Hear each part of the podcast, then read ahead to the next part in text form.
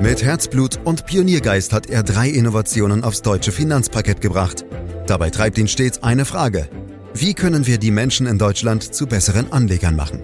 Karl Matthäus Schmidt, Vorstandsvorsitzender der Querin Privatbank und Gründer der digitalen Geldanlage Querion.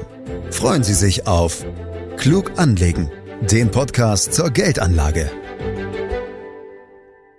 Rund ein Jahr ist US-Präsident Joe Biden nun im Amt. Gestartet ist er mit viel Vorschuss, Lorbeeren und Elan.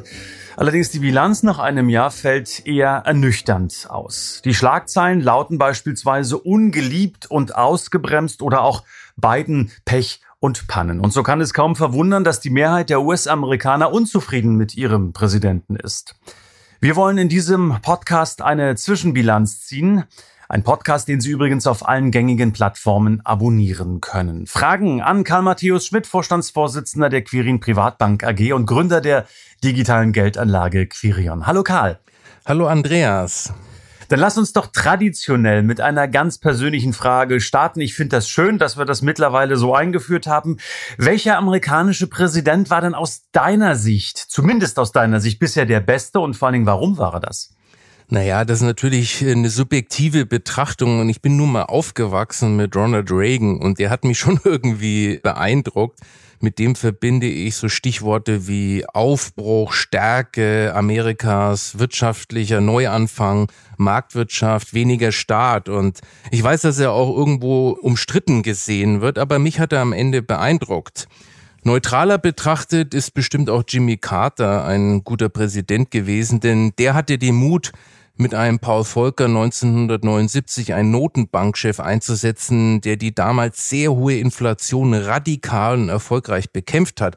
Und das war alles andere als populär. Die Inflation war damals mit 13 Prozent ein wirkliches Problem und er hat sie bekämpft.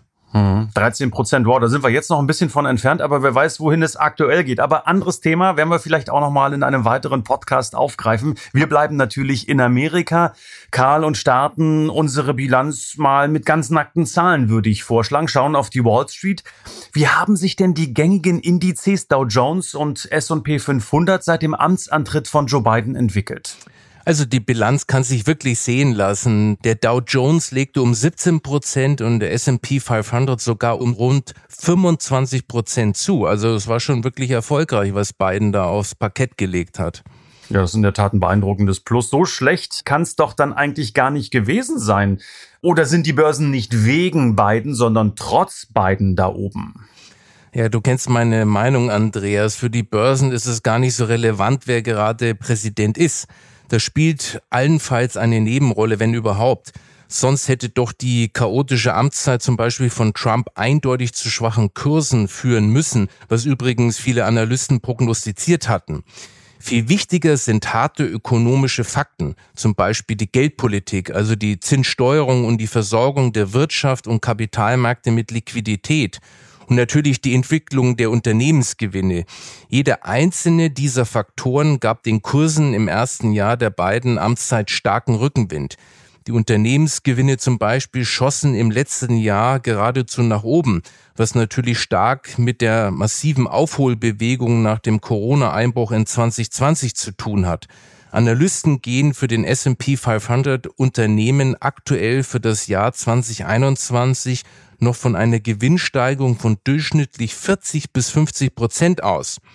Und was die Geldpolitik anbelangt, zwar fängt die Notenbank langsam an, die Zügel straffer anzuziehen, indem sie die monatlichen Anleihekäufe senkt. In der zweiten Jahreshälfte 22 könnten dann auch erste kleine Zinsschritte nach oben folgen. Die FED projiziert derzeit drei Zinsschritte für 2022 dann läge das Leitzinsband bei 0,75 Prozent bis 1 Prozent. Doch selbst wenn es mehr Zinsschritte sein sollten und die Zinsen schneller steigen, das Zinsumfeld insgesamt bleibt für Aktien günstig.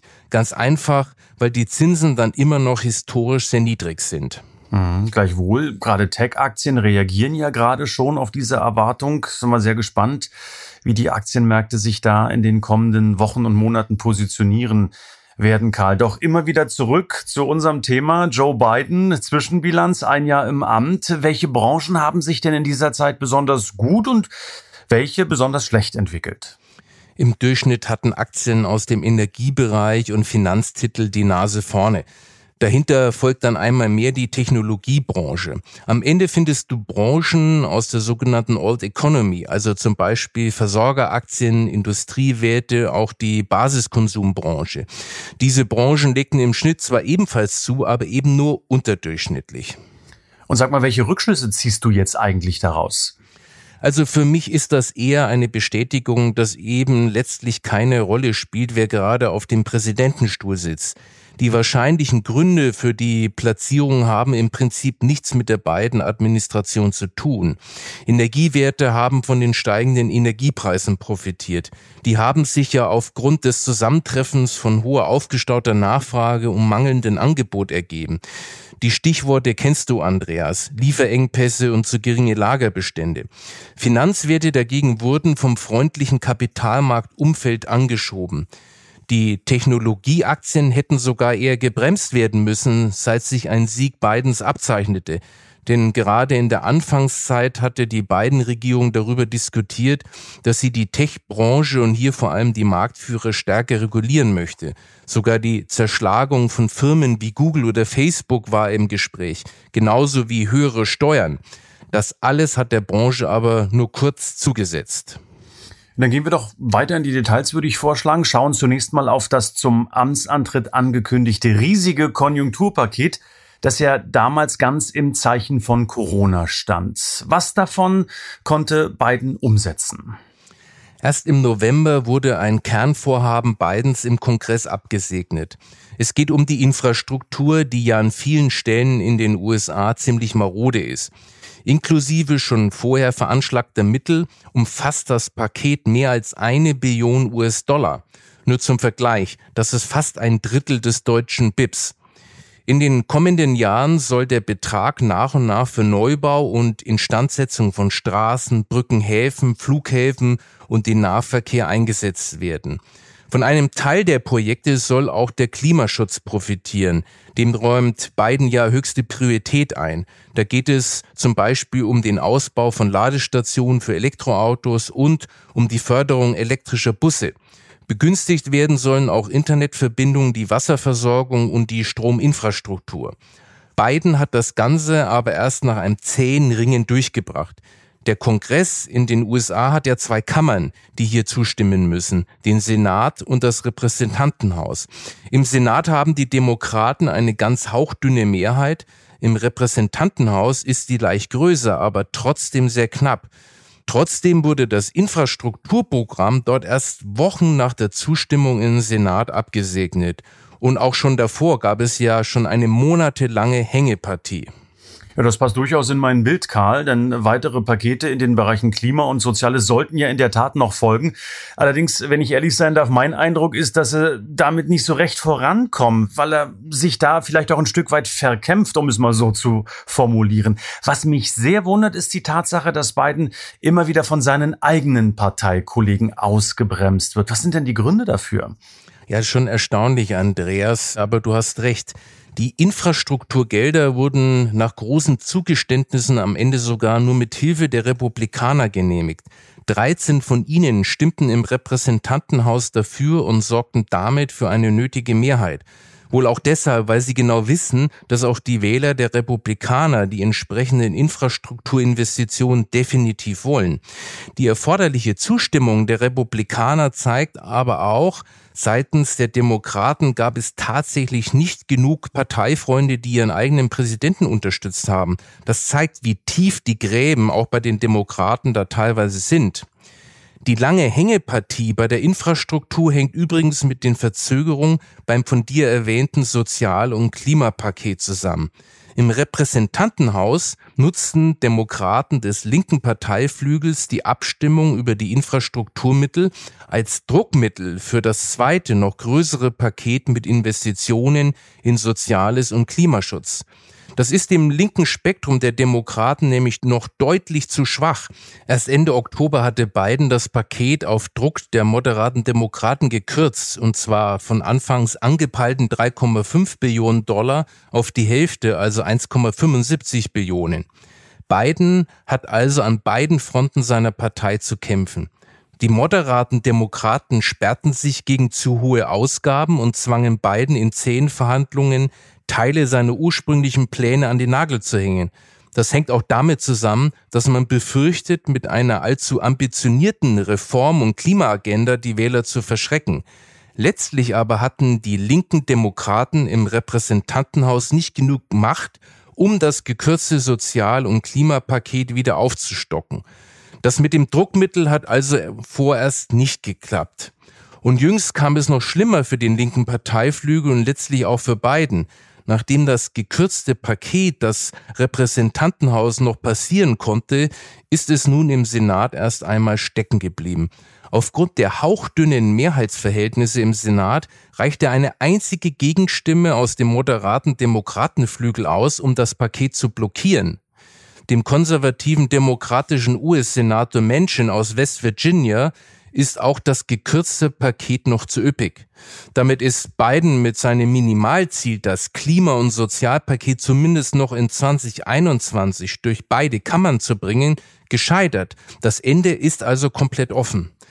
Wenn nichts anderes hilft, könnte er den gespaltenen Kongress am Ende umgehen und Verordnungen erlassen, um darauf hinzuarbeiten, dass Amerika 2030 nur noch halb so viel Treibhausgase emittiert wie 2005. Das ist aber eigentlich Trumps Stil. Und das könnte ein republikanischer Nachfolger auch leicht kassieren. Ein von beiden Kammern festgezurrtes Gesetz wäre da viel wertiger. Um sein Paket für Soziales und Klima muss Biden weiter bangen. Dann erklär uns doch noch mal ganz kurz, was eigentlich Inhalt des Klima- und Sozialpakets ist, Karl. Und wer finanziert das Ganze eigentlich? Für das Klima sind zum Beispiel Investitionen in erneuerbare Energien und Steueranreize für den Kauf von Elektroautos eingeplant. Zudem sind Unterstützungen im Familienbereich geplant, zum Beispiel für Kinderbetreuung und Angehörigenpflege aber auch das Gesundheitssystem soll verbessert werden, ebenso die Bildungs- und Wohnungssituation. Finanziert werden soll das Paket durch Steuererhöhungen für Konzerne und Spitzenverdiener sowie durch das konsequentere Eintreiben fälliger Abgaben. Mhm. Wo steht denn jetzt Biden eigentlich aus Sicht seiner Partei? Ich meine, du hast jetzt schon viel von moderaten Demokraten, konservativen Demokraten gesprochen, von Republikanern wiederum, die ihm manchmal helfen, manchmal im Wege stehen. Bleiben wir mal bei den Demokraten. Ist er jetzt dafür die meisten zu weit links oder zu weit rechts? Tja, Andreas, das kann man gar nicht so eindeutig festmachen. Ich bin mir darüber selber nicht ganz so im Klaren. Am Anfang gab es ja die Befürchtung, dass Biden lediglich die Marionette des radikalen linken Flügels sein könnte. Manche Republikaner glauben das immer noch. Bei den Demokraten selbst überwiegen derzeit wohl die Stimmen, die Biden für zu weit nach rechts abgedriftet sehen. Denn das um die Hälfte abgespeckte Sozial- und Klimapaket schmeckt dem linken Parteiflügel natürlich überhaupt nicht. Und dass selbst das kleine Paket derzeit keine freie Fahrt kriegt, sorgt natürlich nochmals zusätzlich für Unmut. Biden hat ja im Wahlkampf oft betont, dass er aufgrund seiner jahrzehntelangen Senatorenerfahrung genau wisse, wie man Mehrheiten im Kongress organisiert. Und diese Fähigkeit scheint ihm aktuell leider abhanden gekommen zu sein. Naja, vielleicht macht er ja gar nicht so viel falsch. Wenn die Linken ihn für zu weit rechts halten und die Rechten für zu weit links, dann ja. geht er vielleicht in der Tat seinen ganz eigenen Weg. Ob das dann immer alles so das Wahre ist, weiß ich natürlich auch nicht. Und vor allen Dingen, Karl, jetzt haben wir viel über Joe Biden gesprochen. Wo ist eigentlich die einst so stürmisch bejubelte Vizepräsidentin Kamala Harris abgeblieben? Ich meine, im November ist ihre Kommunikationschefin sogar gegangen oder ja vielleicht auch gegangen worden. Da scheint zurzeit einiges nicht ganz rund zu laufen. Ja, da hast du wohl recht, Andreas. Dabei ist sie mit so viel Vorschusslorbeeren gestartet. Nach Bidens Sieg überschlug sich die eine Hälfte der USA sowie die westliche Welt vor Begeisterung. Endlich waren die zwar wirtschaftlich erfolgreichen, aber eben auch chaotischen und rübelhaften Trump-Jahre vorbei. Mit Biden und Harris verbanden viele eine diplomatische Politik der ruhigen Hand mit dem Potenzial, das gespaltene Amerika zu einen.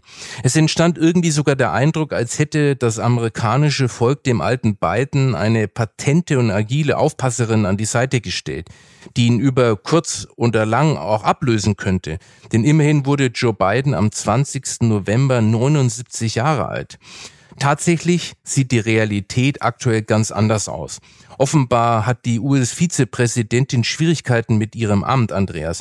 Wichtige Mitarbeiter kündigen und die republikanische Presse klatscht schon bereits hämisch in die Hände. Cem Psaki, Sprecher des Weißen Hauses, fühlte sich zuletzt sogar genötigt zu posten, welche Bedeutung die Vizepräsidentin hat und was sie den ganzen Tag macht. Für Kamala Harris war das schon fast erniedrigend, denn manchmal werden die Dinge auch erst dadurch klein, wenn man sie extra betont.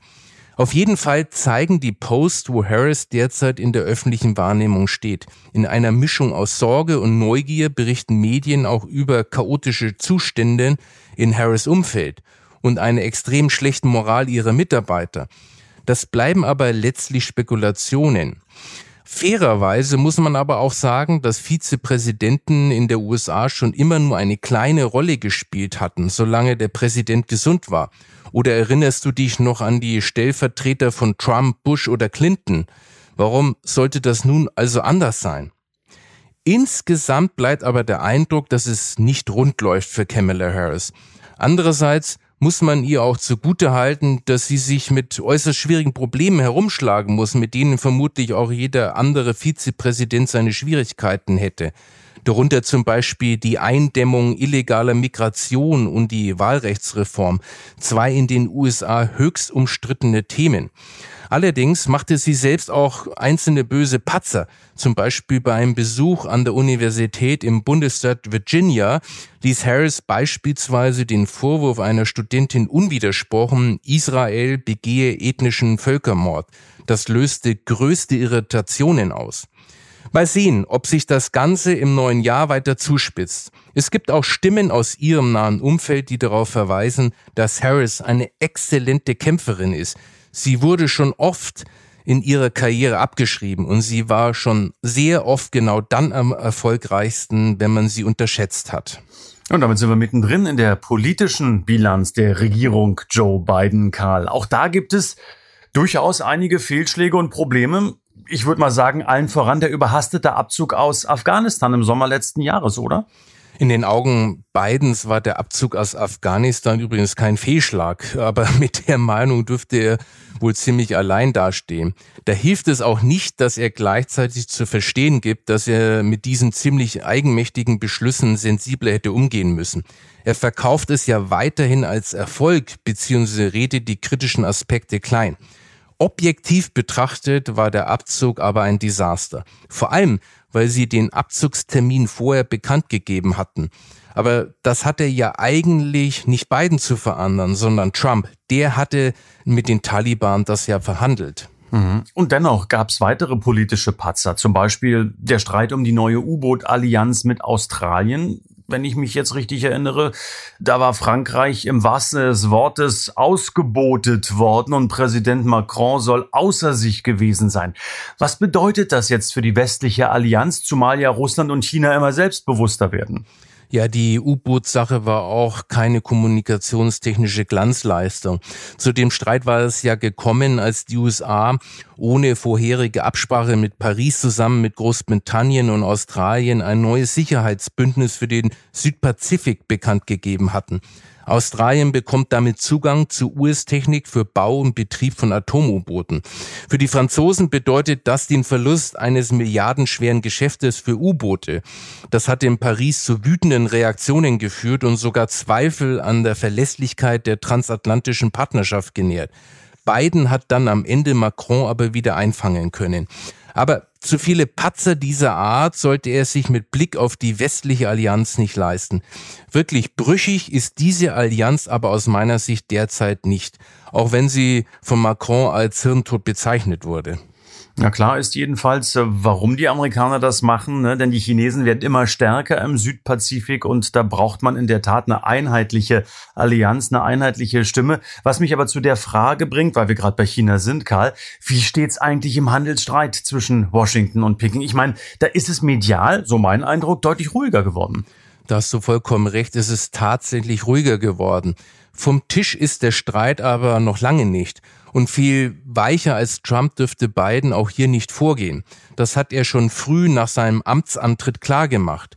Nach eigenen Angaben will die Biden-Regierung insgesamt einen harten Kurs gegenüber Peking beibehalten. Sie will aber differenzierter und abgestimmter vorgehen als die Vorgängerregierung unter Donald Trump.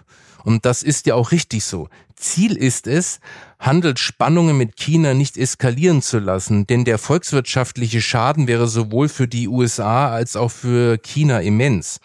Auch darf man nicht vergessen, dass China noch vor Japan der größte Gläubiger der USA ist.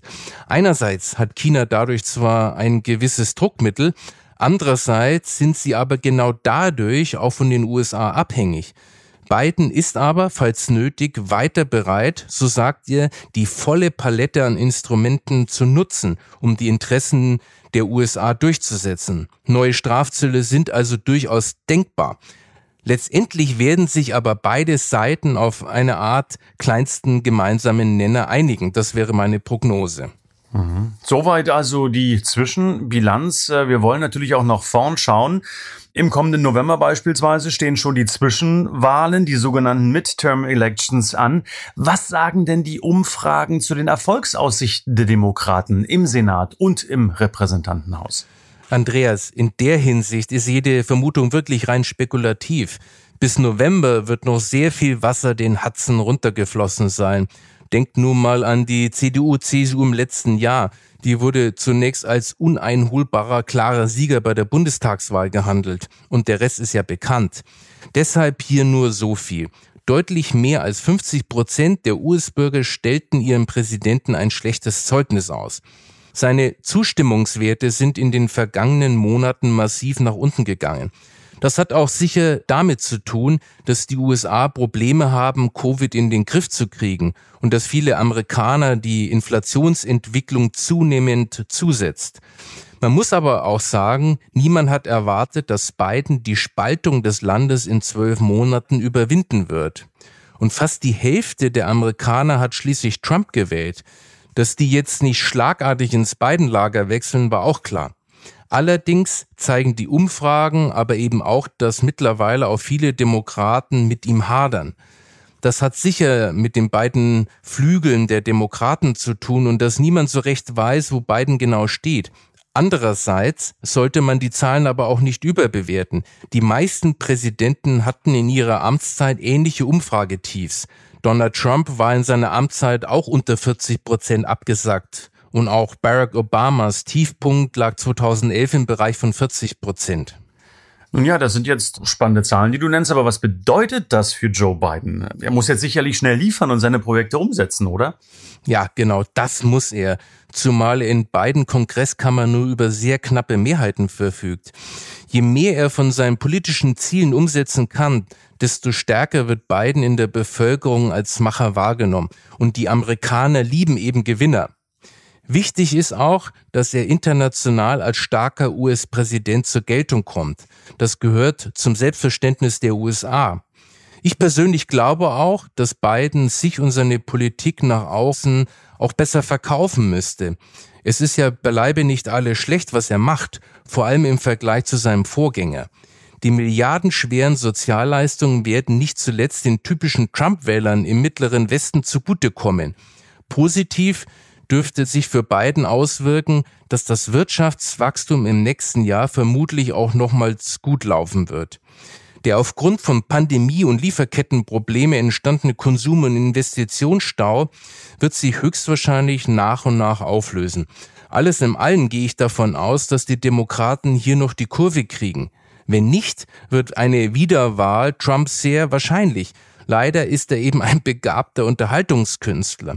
Aber das sollte am Ende für die Demokraten eigentlich Motivation genug sein, sich zu einigen und die Flügelkämpfe einzustellen. Mhm. Mal ganz unabhängig von der Umsetzung von Konjunkturpaketen oder anderen politischen Maßnahmen, Karl, wie stark ist denn Amerikas Wirtschaft aktuell überhaupt? Und ja, was sagen denn die Frühindikatoren für das Jahr 2022? Also grundsätzlich mal vorweg, Andreas. Die USA sind weltweit nach wie vor die mit Abstand größte Wirtschaftsmacht dieser Welt. Und das wird häufig total unterschätzt. Nur ein paar Zahlen dazu. Das BIP der USA liegt bei ungefähr 21 Billionen US-Dollar. Das Deutschlands, immerhin die stärkste Wirtschaftsmacht Europas, lediglich bei 3,8 Billionen. Selbst die gesamte Eurozone kommt nur auf knapp 14 Billionen. Das macht nochmals die Größenordnungen klar. China liegt aktuell bei rund 15 Billionen, holt dabei aber aufgrund hoher Wachstumsraten deutlich auf. Aber du musst bedenken, es ist nicht ausgemacht, dass China die Wachstumsraten von 10 Prozent weiter so halten kann. Dazu kommt, die Zahlen Chinas muss man relativieren, denn China hat eine gut viermal so hohe Bevölkerung. Die Pro-Kopf-Wirtschaftsleistung der USA wird China noch lange Zeit nicht erreichen. Die liegt in den USA derzeit bei rund 60.000 US-Dollar und bei China bei 16.000 US-Dollar. Und diese Werte sind Kaufkraft bereinigt. Auch an die Qualität der amerikanischen Hightech-Produkte kommt China noch lange nicht heran. Dem erklärten Ziel der technologischen Führerschaft kann China nur dann näher kommen, wenn es einen weiteren Know-how-Transfer gibt. Die US-Regierung ist aber hier mittlerweile sensibilisiert und hat die Gefahr erkannt und hält dagegen. Und was die weitere wirtschaftliche Perspektive anbelangt, mehr noch als in vielen anderen Ländern ist in den USA die Nachfrage dem Angebot davongelaufen. Das hat zu der deutlich anziehenden Inflation von fast sieben Prozent geführt. Der Preisdruck dürfte auch basisbedingt nach und nach abnehmen, ohne dass es zu größeren wirtschaftlichen Schäden kommt. Alles im allem wird 2022 für die USA wohl ein weiteres wirtschaftlich positives Jahr, sofern Corona nicht nochmal überaus hart zuschlägt. Ein Wachstum von rund 5,5 Prozent, wie es derzeit für 2021 geschätzt wird, dürfte aber nicht nochmal zu erreichen sein. Wir gehen eher von einem Wachstum von unter fünf Prozent aus. Das ist aber dennoch recht robust und zeigt, dass es immer noch einige Corona-Nachholeffekte gibt. Na und egal was kommt oder auch wie es kommt, Karl, USA-ETFs sollten sicherlich weiter einen festen Platz im Portfolio haben, oder? Absolut, Andreas. Du weißt, wir empfehlen ja grundsätzlich eine prognosefreie Aufstellung. Denn deine Formulierung, egal was und wie es kommt, passt genau zu dieser Anlagephilosophie. Prognosefrei heißt ja unter anderem, dass wir uns bei der Portfoliostruktur an der Verteilung des gesamten globalen Aktienmarktkapitals orientieren. Und da nehmen die USA mit rund 55 Prozent nach wie vor den Löwenanteil ein. Alles in allem ist es für mich kein Wunder, dass die USA immer noch so viel Kapital anziehen. Denn in den USA sind mehr als auf jeden anderen Markt immer noch die meisten wachstumsstarken und innovativen Unternehmen unterwegs. Und in die investiert man sein Geld eben gerne. Ja, und äh, das sind in der Tat viele, viele Gründe, warum man Amerika im Speziellen dann die Vereinigten Staaten von Amerika mögen kann, Karl. Am Ende, was magst du denn an Amerika oder was war dein schönstes Erlebnis in den Staaten?